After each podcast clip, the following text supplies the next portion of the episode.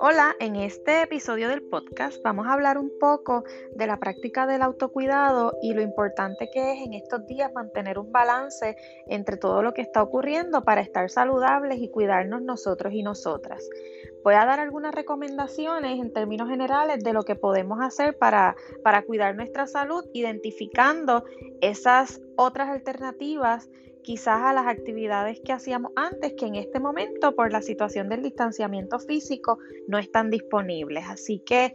vamos a comenzar con la actividad física y el ejercicio. Quizás hacer una rutina de ejercicio te cuesta un poco, pero hay diferentes alternativas más fáciles, hay videos en YouTube, hay muchas páginas que están haciendo los famosos lives en Facebook, así que es una buena alternativa de escoger una rutina diaria de ejercicio. Si el ejercicio formal no es lo tuyo, la actividad física te puede ayudar, por ejemplo, salir al patio,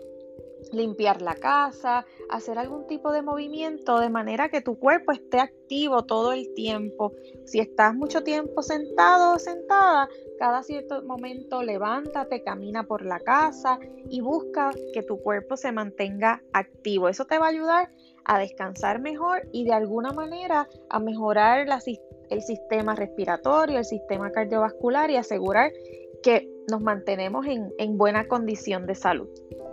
Cuando hablamos de estilos de vida, además del ejercicio o actividad física, también es importante la alimentación. Hay muchas tentaciones en la casa, muchas personas comen por ansiedad, así que es necesario identificar cuándo realmente tenemos hambre y cómo podemos sustituir esos antojos de comida no muy saludable por comida quizás un poco más saludable. En vez de ir y coger la bolsita de los chips y las papitas, pues vamos a identificar palitos de queso, almendra, alguna fruta, que nos ayude a controlar la ansiedad y evita que aumentemos de peso o que se descontrolen condiciones porque sabemos que si consumimos mucho azúcar, muchos carbohidratos, mucho sodio, condiciones como la diabetes y la hipertensión se pueden descontrolar, así que tenemos que tener eso bien en cuenta. Por otro lado, las actividades de ocio son fundamentales para mantener un balance, no todo puede ser trabajo, no todo puede ser estudio con los niños y las niñas en la, casa, ¿verdad? Así que es necesario que podamos tener en cuenta ese tiempo para nosotros y nosotras donde podamos leer un libro, ver alguna serie en la televisión, jugar algún juego, conversar, descansar, meditar de manera que el ocio y el entretenimiento sean parte de nuestra rutina, porque eso nos va a ayudar a manejar la tensión, la ansiedad e incluso puede ayudarnos a manejar emociones intensas como puede ser el coraje, el enojo, el miedo, porque enfocamos nuestra atención en una actividad que nos entretiene, que disfrutamos. Un detalle muy importante en este momento es el monitoreo de las condiciones de salud. Se, ha dicho que aquellas personas que tienen condiciones crónicas de salud como diabetes, asma, hipertensión, tienen un mayor riesgo de complicaciones asociadas al COVID-19. Sin embargo, esto es cierto y es más complicado aún cuando la persona tiene la condición descontrolada. Así que si no hay un buen descanso, no hay una buena alimentación, no hay actividad física, esos niveles de glucosa en sangre de personas con diabetes se, se exacerban. Esa hipertensión se descontrola y esto nos pone un mayor riesgo de desarrollar alguna condición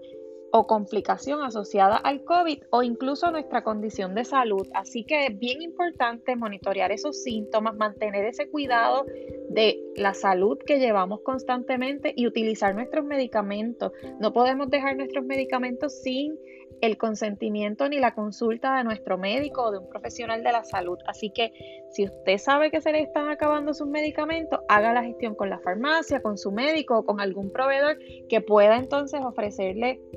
las alternativas para que no esté sin su medicamento. Así que son muchos los las actividades que podemos hacer asociadas al autocuidado, pero en este episodio hablamos un poco de la importancia del movimiento con el ejercicio y la actividad física, la importancia de una alimentación saludable, y controlar esos antojos, controlar esas porciones que servimos en nuestros platos y sustituir los alimentos por alimentos más saludables, realizar actividades de ocio y entretenimiento y también descansar, es muy importante el descanso y finalmente el monitoreo y el mantenimiento de nuestras condiciones de salud. Así que en un próximo episodio compartiremos más información relacionada a los asuntos que nos inquietan durante este periodo de distanciamiento físico asociado al COVID-19. Hoy es 25 de abril del 2020.